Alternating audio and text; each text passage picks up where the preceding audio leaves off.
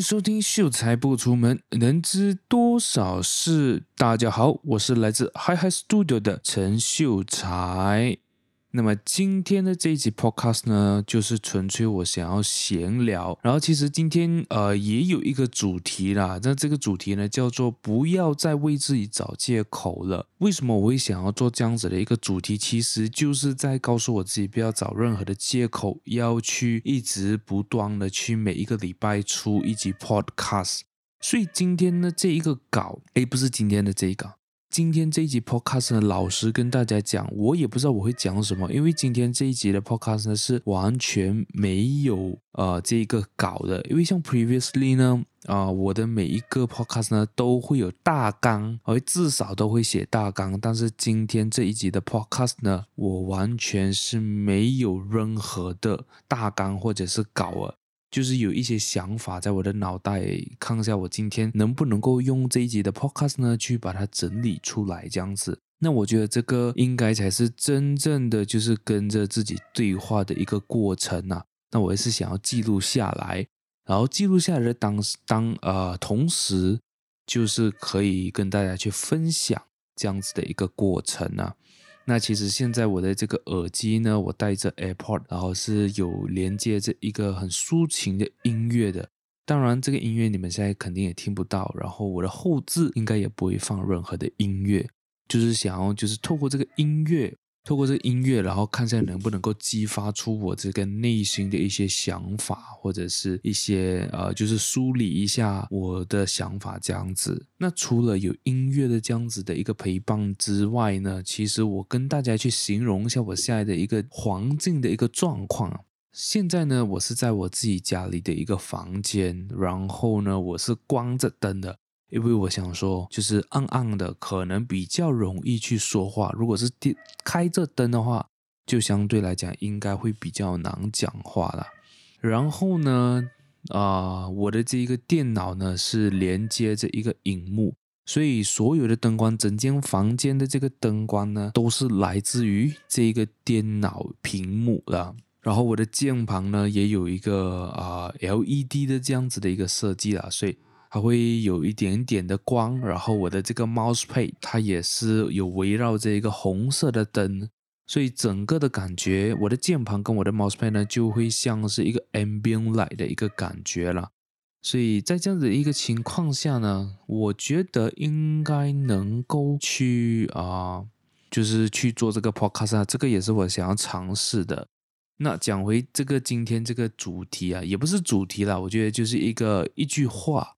不要再为自己找借口，这个我觉得就是跟我自己讲的一句话。然后我今天就在什么都没有准备的情况下去录这个 podcast 呢，因为原本这一集的 podcast 呢，我想说要准备，那其实是上一个礼拜准备的。但是因为上一个礼拜呢，啊、我的爸爸就是在家里嘛，因为他从外地回来，然后我自己本身就比较不习惯，就是啊。会当呃会想说，可能爸爸突然间来我的房间啊，还是怎么样？就所以在上一个星期呢，我就没有准备到这一集的 podcast。所以呢，那我在今天呢，我就想说，诶，不如我来一个即兴的好不好？我就是来一个完全不知道自己在讲什么，那可能还要透过特别多的这个后置去整理出今天这一集的这个 podcast。所以我想说，用这样子的一个方法，会不会是一个更好的一个方法呢？我自己还在尝试着啦，这是我第一次尝试。所以如果说今天呃，你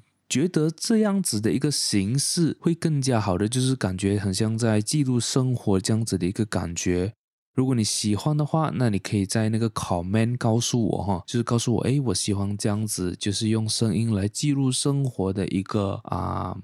形式。因为我相信现在的 podcast 应该相对我我自己听啊，我自己听就比较少听到这样子的一个 podcast 啊。对，他们是有很多都是有那种闲聊的，但是他们的闲聊呢是还是会有主题的，就是比如说呃爱情啊，或者是政治啊，或者是呃喜欢的东西啊、兴趣啊、爱好啊这些。但是今天我这样子的一个形式是可能会讲到很多我的兴趣，然后突然间可能会跳到呃爱情，那突然间可能会就是来真的是没有目的的去记录我的声音，记录我的这个想法。那不如我就从今天我的这个行程开始啦。哎，今天呢，今天早上我大概七点钟这样子就起来了。为什么要这样早起来呢？其实是因为我前一天晚上呢，我把我的车停在我妈妈的车后面，所以变成说她早上去工作的时候都会啊、会阻碍到啊。所以我就想说，隔一天我早起哦，就是今天早上我早起起来，然后就是当她要出门的时候呢，我就把我的车移一下，这样子也可以，就是让我自己就是有一个习惯啦。有一个习惯就是早起的习惯，因为一般来讲，我基本上都是八点这样才会醒，然后我现在慢慢想要移早，可能到七点，然后甚至可能更早六点，那我还在这个进行中，就是这个过程其实还在走着。因为像以前哦，以前我睡觉的时间基本上是早上三四点，真的是早上三四点、四五点，甚至是可能到天亮了过后才睡。所以我就呃想要改掉这个坏习惯，那我用今年的这一个时间，用将近十一个月的时间吧。因为现在都十一月了嘛，用将近十一个月的时间去调整我的这一个睡眠时间了。其实，在一开始的时候呢，是真的非常非常难的。就是一两点的时候，半夜一两点是还很有精神，眼睛不会累的。但是慢慢的去调试，我从大概两点钟就可以睡到一点钟到十二点。现在呢，我就是规定我自己十二点前一定要。躺在床上，然后十二点到了过后就不可以再碰电话了。所以我再怎么晚睡，基本上一点前我都可以睡着。刚刚开始呃习惯十二点入睡的时候呢，我的呃醒来的时间大概是十一点十点，就是可以睡一整十个小时。然后这十个小时呢，就中间会一直有梦啊，一直做梦。他也不算真的醒来，但是就是啊，睡得不是很好，可是又睡很久，所以会浪费掉很多很多的时间。所以那时候我就呃慢慢开始调试了，调试了过后，到现在就是可以八点准时起床，甚至有时候会更早，有时候就是那种感觉是，哎，我眼睛开了哦。哦，是八点了，结果看一下手机，大概是七点五十分、七点五十五，有时候七点五十九分，很准时啊。就是我的整个呃睡眠的这个时间就变得比较准时。当然，这个对于我的这个身体，我相信应该是有好处的啦。虽然说我现在其实也没有 feel 到，就是说呃睡眠变好，因为虽然说我现在非常固定的十二点睡觉，然后八点起来，我觉得我这个睡眠的质量呢是啊、呃、没有很好啊，因为基本上一个礼拜七天有六天在做梦。就是晚上睡觉会做梦，那有时候会做很美的梦，有时候会做很不好的梦，然后病人说早上起来，其实那个精神就已经在那个梦里被消耗掉了。很多时候都是这样子，就是有时候做到一些很美的梦，当然就是一早起来就会有那个精神，会有那个动力啊，不是讲精神，你会哇，我想要过完今天，我想要过好今天，我想要过好接下来的每一天。有时候，当那个梦是比较不好的，就是可能在梦里要有大量的运动，要跑，要逃跑这样子，所以就啊、早上起来的话就很累很累，然后很累呢，就还要做工这样子，所以呃，就是这样。所以今天早上呢，特别特别早起来，我就觉得诶蛮开心的。所以今天早上起来呢，冥想了二十分钟。那今天我冥想的这个主题呢，叫做 Let Go of Frustration。就是啊、我们要放掉我们的这一些挫败感。那我觉得很多时候我自己本身呢，就有很常会有一些挫败感。就是不是说我做的这件事情失败，而是说做了这件事情过后，好像没有看到一个更好的一个发展，或者是没有 feel 到有一个更明确的方向，可以这样子讲吗？很多时候会被这种很小的事情呃所影响，所以今天我冥想的这个主题呢，就是 Let go of frustration，就是让我们的心平呃，让我们的心境平静下来，然后就是可以慢慢回想以前之前的这一个挫败，为什么会挫败，为什么会有挫败感。让我们去理清我们之前的这一个啊、想法跟这个状态，因为我觉得冥想它蛮重要的一个东西，就是它其实是一种状态来的，就是冥想它是一个状态，然后你在冥想里面你要去想象的，你要去呈现的也是一种状态，就比如说今天吧，今天我的这个主题就是要去让这个挫败感 let go 嘛，要 let go 它。所以在我冥想的时候呢，我回想之前呢，就是那个状态，为什么会有挫败感的那一个状态，要回到那个时候，然后可能用第三个人称的一个视角去看这件事情，去看，诶，为什么当时会有这样子挫败的感觉？那原因在哪里？找到了那个原因过后，去认真去看一下那个原因，值不值得我们去呃有这个挫败感？如果说在这个过程当中，一般来讲啊，OK，就是我自己今天早上一般来看的时候呢，就会觉得说，哎，其实并没有自己想象中的那么惨，或者是其实并没有自己想象中的那么呃那么的挫败。在这个过程当中呢，就有一点释怀的感觉了，就是你释怀了。哦，其实我并不是很差的一个人，其实我并不是一个大家都不喜欢的人，这样子。而因为其实我自己处于的一个状态呢，OK，我的这个啊，整最近的一个状态基本上都是这样子啊，就会觉得我做什么东西都不对，然后会觉得说，诶，他是不是不喜欢我？然后感觉就没有这个存在的意义啊，我很常都会有这样的一个想法，所以就透过冥想。去看这些东西，看回我之前的想法跟之前的状态，然后去理清、去释、呃、释怀，然后我真的觉得说冥想对于我的这个帮助呢是非常非常大的。我自己认为啦，虽然说这个说法可能是有一点严重了，但是我认真觉得就是因为我有冥想，我认为我才能够活到今天，所以我非常非常感谢，就是让我在这一段时间。啊、呃，就是遇到冥想，或者是讲说，不是讲遇到冥想，因为冥想我很早就懂了，而是让我真正去实现了冥想这件事情。真正在今年这一年，今年这一年呢，其实对我来讲的话，算是低潮的一年吧，二零二一年。然后在今年这一年呢，当然也慢慢我的生活跟我的这一个计划也慢慢走上轨道了，只是说在。我可以讲说，上半年呢，其实我是非常非常迷茫的。然后啊，我不知道我在之前应该都有在 podcast 偶尔偶尔也讲到了，就是我的上半年到底是怎么样的。那可能今天呢会讲的比较仔细，或者是讲说就呃看我怎样子讲啊。我因为我现在也不知道我接下来会讲到什么东西。那我们讲回来，就是这个二零二一年呢，对我来讲就是一个低潮，比较低潮啊。我不懂会不会是最低潮，因为可能明年更低潮也说不定。但是目前来讲的话，应该是我这几年来讲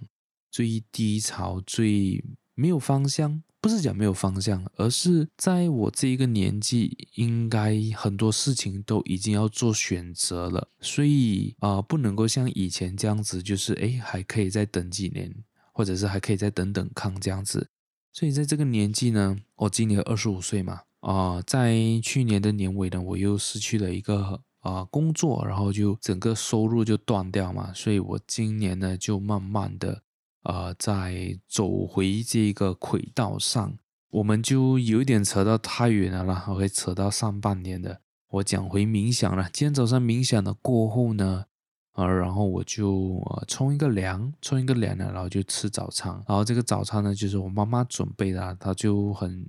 呃，很随性的就炒了一个饭，然后我就吃一个炒饭，然后我就出门了。那出门去哪里呢？这两天其实我都去了这个图书馆，因为那边的环境呢，就有一点点像呃 co-working space 这样子，但是唯一不一样的东西呢，就是它有书架咯，因为它是图书馆嘛，要放书，所以我就去了那边。因为这两天我其实我也不知道是不是就是冥冥之中啊，因为其实我就想要换一个工作环境。因为我之前工作的地方呢，就是我的房间，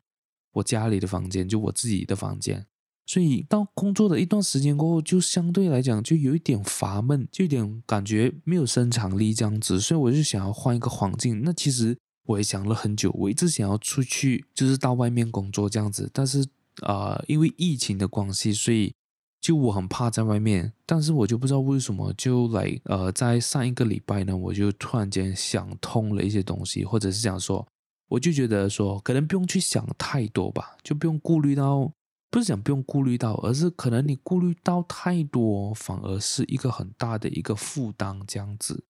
所以我就想说，好，那我星期一就是啊、昨天呢，我会今天星期二，昨天呢我就去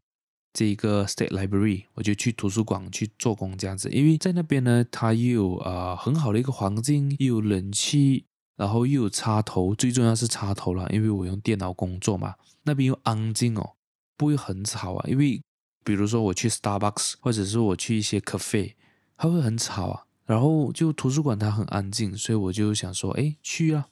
但是在我昨天去的时候呢，我就发现到，哎，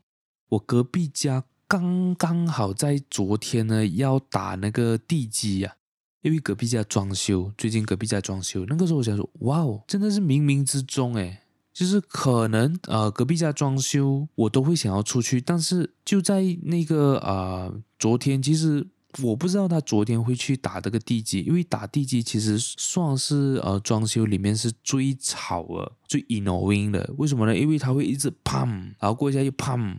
砰，因为他把那个地基。打进泥土里面嘛，所以它会有一个非常规律，但是又很吵的一呃很 annoying 的一个声音。所以那个我想说，应该就是冥冥之中神也好，或者是来上天也好，他要让我去到一个这样子的一个环境。然后我真的是在昨天呢，真的是整个工作的感觉是非常非常爽的，因为我平常自己在家工作呢，就是开风扇，然后开窗开门通风罢了，没有开冷气。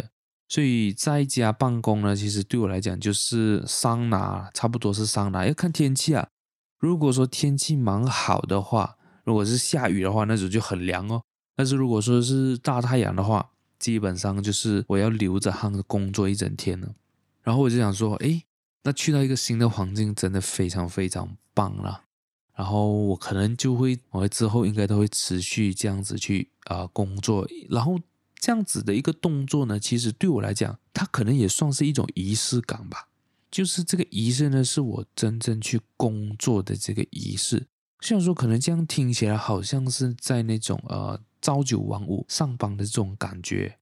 对我来讲的话，我觉得反而是一个非常非常好的一个东西。为什么呢？因为其实在过去从大学到去年为止啦。OK，我二零一四年念大学到二零二零年这六年来，其实我所我的收入来源呢，都是都不是那种呃朝九晚五要上班的这种工作的，都是比如说像 direct sales 啊、直销啊，或者是一些 marketing 啊做 sales，就是工作时间非常不一定。当然，它的好处就是在于你如果很努力去做，你就会有一个很呃非常大的一个收获。但是这个时间久了，就是做了六年了。这六年来，其实我也会向往那种就是时间定好的，然后跟着那个时间走的那种感觉。当然，现在我的工作时间呢，会从早上做到晚上，而不是早上做到晚上，就是朝九晚五这样子的一个时间表呢，其实也是自己给自己定的，不是那种老板给我定的，所以。我觉得是非常非常轻松，然后我也非常喜欢了。当然，很多人会不喜欢这种朝九晚五，是因为这个时间点是别人给你定的，是你的老板叫你早上八点就要到 office，叫你七点半就要来公司开门，但是别人定的，所以当然你会有一种呃被 control 的感觉，然后你就很不爽嘛。但是现在今天我现在的这个情况，对。依然是朝九晚五，我就是给我自己的一个时间，就是早上九点做到五点，或者是十点做到五点，然后我中间就没有午休，因为我不喜欢中间啊、就是工作的时候被打断，所以可能我就慢开工，然后就是一直做，就做到五点，然后才收工。那如果说今天我想要午休，那我就早点开始，我八点就开始做，我做做做做，然后到十二点一点的时候。啊，可能就叫一个 Grab Food，或者是如果在外面的话，可能就去外面吃这样子。这个时间呢，我自己可以定去。那我觉得对我来讲的话，是一个非常非常好的一个训练呐。为什么呢？因为在未来呢，其实我也会开我自己的公司。那我当然开我自己的公司过后，我的员工不可能会是那种，哎，你想要做几点做就几点做嘛。所以肯定会是要 fix 一个呃时间啊，一个大纲时间。不是讲一定要 fix 什么时间什么时间，而是啊、有一个大纲时间。这样我自己本身肯定也是要先以身作则嘛，就是以身作则去先做这件事情。那我就以我最舒服的方式把它编成一个规定，然后等我新的公司开张的时候呢，就是有新的啊、就有请人的时候呢。这样子就会按照这个我觉得我最舒服的这个工作时间表这样子，然后去作为我公司的一个规定跟制度之类的吧。这样就会变成说不会有就是太多的啊、呃，就是那种怨气，或者是想说现在那种呃年轻人都抱怨老板怎么样怎么样这样子。当然我也是在啊、探索当中，不管今天我是员工是老板还是怎么样，我都是在探索我的人生嘛。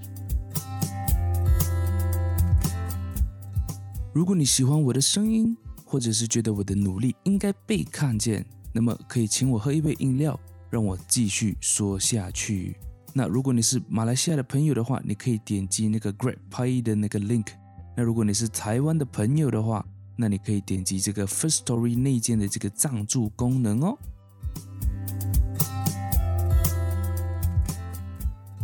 所以讲到今天早上，那我大概因为。图书馆呢，现在是十点开，然后五点关，那我觉得就正合我意，所以我我现在的一个想法就是，我每天早上因为十点才工作嘛，所以就我就扣掉我的那个午休时间哦，我的午休时间把它放到早上，变成早休时间，可以这样子讲吗？或者是怎么样？就是我慢开工嘛，然后我就早上吃到饱饱哦，就九点这样子。我就啊，挨着在家吃。如果我家里有准备的话，就在家吃。啊，如果没有的话，像昨天的话，我就自己到外面吃这样子。吃了过后吃饱饱，然后就十点就进图书馆，然后就开始工作。然后工作工作就到五点这样子，然后就收工回家。我觉得这个体验是非对我现在的我来讲呢，是非常非常棒的。因为我可以有一个非常规律的一个生活，因为我在就是我的目的呢，就是想要去调理我的身体嘛，调理我的身体，然后调理我的这个生活节奏。所以我觉得现在这一段时间呢是非常非常好给我，就是来朝九晚五，然后晚上呢就有呃自己的时间来录 podcast 也好啊，或者是来做一些其他的内容。那我们就讲回今天早上吧。OK，今天早上呢，我就去，呃，像平常一样呢。我在家怎样做工，我在那边就是怎样做工呢。那我发现到在那边其实有一个不算难题吧，就是有一个比较不习惯的东西，就是上厕所。因为他的厕所呢是在那个啊、呃、State Library 的门口，所以他在里面就是在图书馆里面是没有厕所的，所以我每次都要从呃就是。这一个图书馆里面呢，就走到大门那边，然后上一个厕所再回来。那在一开始的时候，第一天我记得我就比较不敢上厕所，因为那边又没有什么人，然后我带的东西又很贵重，我的电脑啊这些电话都在那边，所以那个时候我就很怕，我想说，诶，我会不会上一个厕所，我的电脑或者是什么东西不见掉嘛？在西部的话就没有这种习惯。如果说你在一些地方，他们是有这种习惯，就是来你东西放那边，他们不会拿的，就相对来讲就非常好。因为在西部的话，就比较没有这样子的一个呃文化或者习惯这样子，所以那个时候我就很怕。但是那个尿还是很急啊，所以在第一天呢，其实我很早就回家了。然后在啊、呃、这几天呢，我就啊、完全没有再管了，直接啊。跑去上厕所，但是我发现到，诶，其实就很正常吧，应该能够，或者是不是讲能够去图书馆读书念书的人，基本都是有文化的人吧，应该不会偷东西这样子的东西吧，我是这样子想啊。然后我在想，诶，那那边其实也是有 CCTV，所以其实也不用怕，那边就感觉真的是 official，就是我的 office。然后就是想要上厕所就上，然后他们的那个啊、呃、桌子呢，他们有一种桌子呢是有桌灯的啊，然后那个桌灯是 built in 在那个桌子啊，然后就整个感觉就很爽，很像那种呃在国外拍电影这种感觉，所以我觉得这个对我来讲的话算是一种新鲜感，所以啊、我就这几天在那边工作的这个心情跟心态就会非常非常的好。那我自己本身我就很喜欢一个人。呃，因为我做东西的时候，我需要去想，那我就要去想的时候，我就很不喜欢被打扰，因为万是有人跟我讲话的时候，我那个整个头绪会直接不都断掉。所以我很喜欢，呃，就是在工作的时候，或者是在要想 idea、要想东西的时候呢，我都喜欢是一个人去工作，一个人的环境啊，就是不要有身边朋友在旁边，因为就是我会被影响到，因为我知道我自己是一个很容易被影响的一个人，所以我就喜欢一个人了。然后这么刚好呢，在今天下午的时候呢，就遇到了一个朋友。他就是诶，在那边经过，然后想说，诶，这个人这么眼熟，很像我一个朋友。我没有想象到，就是他会来到图书馆这样子。然后想说，应该是我认错，或者就是其实是另外一个人。然后过了一下子，他就跑来 WhatsApp 我，想说，诶，你是不是在图书馆啊？然后我就想说，诶，哦，这样肯定是他了咯。然后我就想说，诶，是啊。然后这样子，然后我们就坐到一起。然后我们坐到一起呢，就有聊一下天啊，然后。就聊到最近，然后我看他来图书馆，他跟我讲说，他最近都蛮常来图书馆的，因为要学习吧。就是我觉得他也是看中这样子的一个环境啊，他看中这样子的一个环境去学习。然后我看到他在看着的就是《富爸爸穷爸爸》的这本书，所以我觉得是一个很好很好的一个行为吧。我觉得，因为我自己也是会去看《富爸爸穷爸爸》。然后其实《富爸爸穷爸爸》第一本呢，我在我很小的时候就看了，在我十多岁的时候，那时候我就看了。然后到最近，其实我有在看一本，其实要看完了啦，然后我还没有看完，就是《富爸爸穷爸爸：杠杆的力量》。那现在慢慢讲，这好像又讲到一些就是啊、呃，穷人思维、富人思维这样子啊。那确实那个时候呢，我跟我那个朋友呢就有聊到，就是他最近。呃，有领悟到一些东西哦。最近觉得说投资这些啊，还有现在很流行的这个虚拟货币啊、NFT 啊这些，都觉得应该要去研究一下。那我觉得这是肯定的啦，就是金融方面为什么它可以在这个世界上存呃存在这么久，肯定是有它的原因的嘛，对不对？那时候我听到他讲的时候呢，我就有一点吓到了，因为在我对于他的认知。里面呢，他是比较抗拒这种做投资的这样子的一个东西的，所以那个时候我看到他看那本书，然后会跟我去聊投资，我真的觉得总算就是来看到他的不一样了。因为在之前呢，我在第十二集的时候都有跟大家去分享了，我是从事金融行业嘛，然后那个时候是交易外汇的，所以在那个时候我的那一个朋友呢，其实就非常非常反感我们这一群朋友啦。那时候看到他会主动去学习这些东西，我觉得特别特别棒。那当然，我觉得他当时候反感肯定不是反感金融这些东西，而是反感人，就是我之前的一个团队，他们的处事做事的方法，就相对来讲可能是我们接受不到的吧。我可以这样子讲。今天下午就跟他聊，然后就跟他聊最近，因为最近的我都有在买这个 Ethereum。以太坊是吧？中文应该叫以太坊。我也有在研究 NFT，然后其实我也是想要买 NFT，但是真的太贵了。就是最便宜的那一种，就是啊、都要可能零点二个 Ethereum 啊，或者是可能一个 Ethereum，一个 Ethereum 现在大概四千美金，所以马币的话大概都一万二、一万三在那边。所以其实我很想要尝试去啊、买这个 NFT 的，但是。却还没有开始啦。在在之前呢，其实我有想要买，呃，我看中一个 NFT，然后它是呃那个叫什么？它是那个猴子的。然后那个时候呢，它是卖零点零一个 Ethereum。那个时候我就想说，诶，这个我 afford 得到哦，就是大概四百块，诶，四十块美金左右。那个时候我就想说，OK，那我就去买 Ethereum 了，啊、用那一个叫什么 MetaMask 去买。但是当天我买的时候呢，我的那个 Ethereum 还没有到账，还没有到我那个 MetaMask 的 Wallet，然后它是隔了好几天才到，就再隔一天罢了。那时候我要买的时候是零点零一嘛，它再隔一天直接涨价变零点一，涨了十倍。那个时候我真的是心凉了一块，真的是非常非常可惜。零点一的话。就大概要四百美金，四百多美金，然后那个时候就觉得好贵，四百多美金马币都是在千多两千块。就你买一个 NFT，买一张图要两千块，一千多两千块，我暂时还没有这么富裕啦，就是我的这个心态还没有到这么这么这么富裕的这个心态，不可能一张图要买两千块这样子，所以那个时候我就果断的放弃了这个想法，然后我就哎，可惜了，真的是可惜，然后再看哦，再看有没有其他的这个好的这个图，然后又比较便宜，我 afford 得到的。因为现在他们有出很多那种，就是呃，他还没有发出来，到底里面有什么，但是你可以先买，哦，他们叫 Minting 啊，中文我不知道叫什么啦，可是他们 Minting 一个都要零点二个 Ethereum，就是大概八百美金，所以八百美金三千多块啊，我暂时还没有能力去触碰这样子的一个行业，但是我觉得我也很肯定 NFT 真的是接下来的这个趋势啊。因为它是一个 digital asset 来的，它是一个资产来的，它就像呃 NFT 其实就是像地契这样子，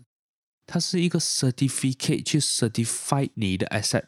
所以呃 NFT 呢在未来的发展呢是非常非常呃不一样的啊。那是现在一开始我觉得现在 NFT 它是主攻在 art 嘛，就是这个艺术，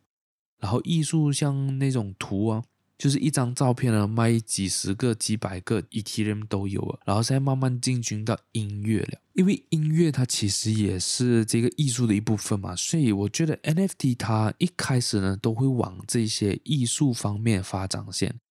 然后慢慢有稳呃比较稳定的一个基础了过后，才能够慢慢的去扩张到更多不同的领域。因为现在大家对于这个 NFT 这个认知呢，其实相对来讲非常非常少啊。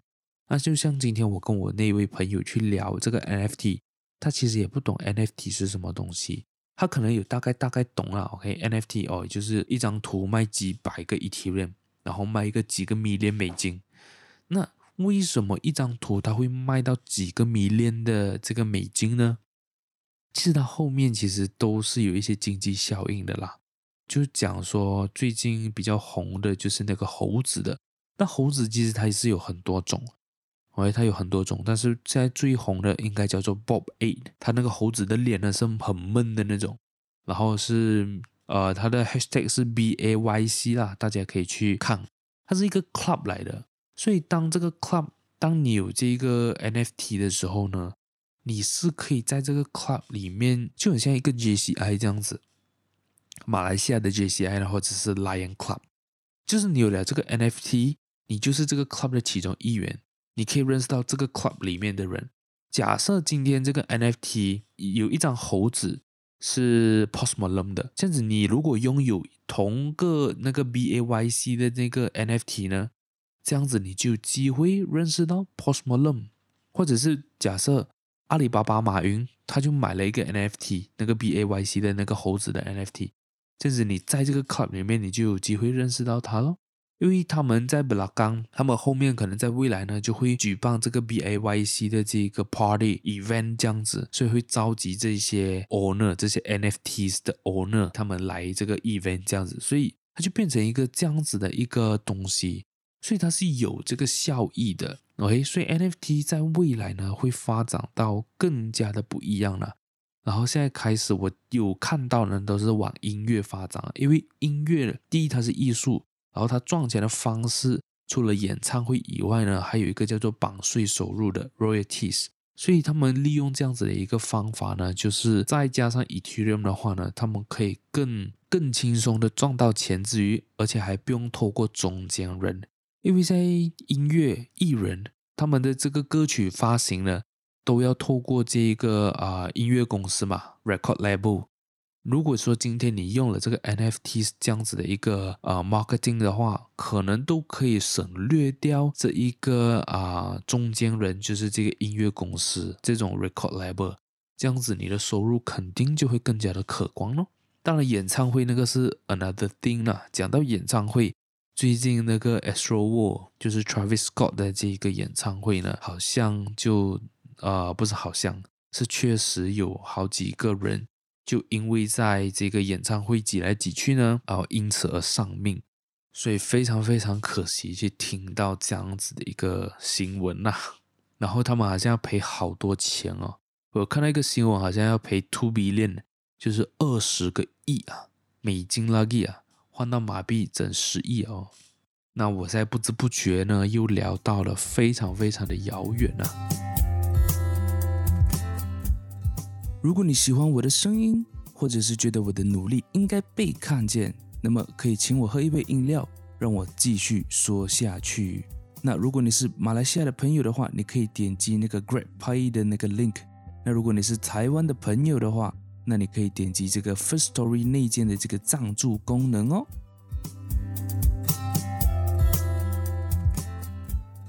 然后我就讲回来，我跟那个朋友去聊了，然后聊聊聊一下，然后他又想说，诶，他想要就是玩这些啊、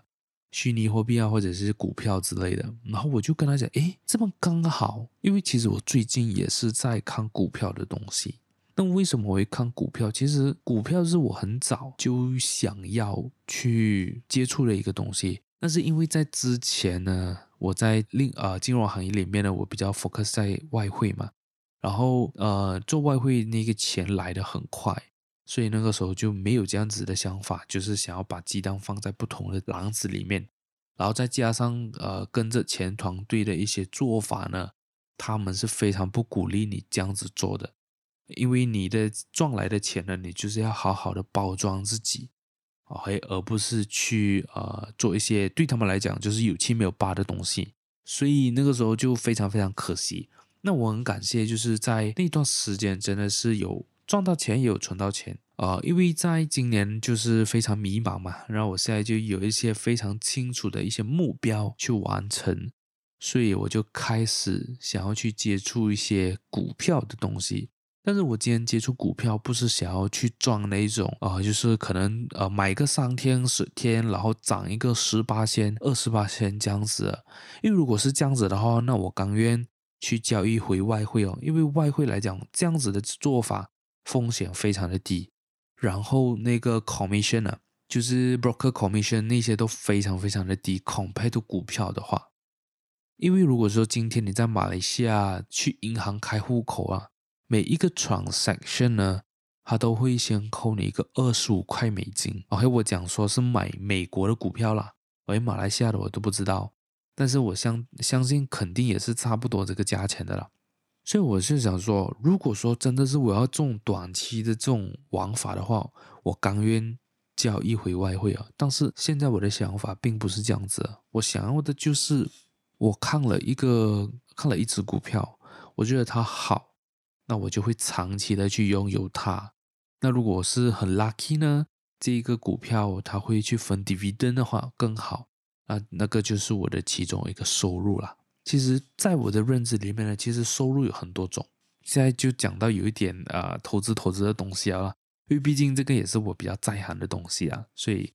就当做是一个很简单的分享啊，大家就可能可以透过我的这个角度呢，去学到一些东西，也说不定呢。在我的认知里面呢，收入呢，你的 income 呢，其实有分为七种啊。第一种就是 salary 哦，我打工我赚钱哦，可能我每天早上九点去 office，五点下班，然后我一个月有两千块、三千块、四千块、五千块，看你在什么职位啦。OK，这个是 salary 第一种。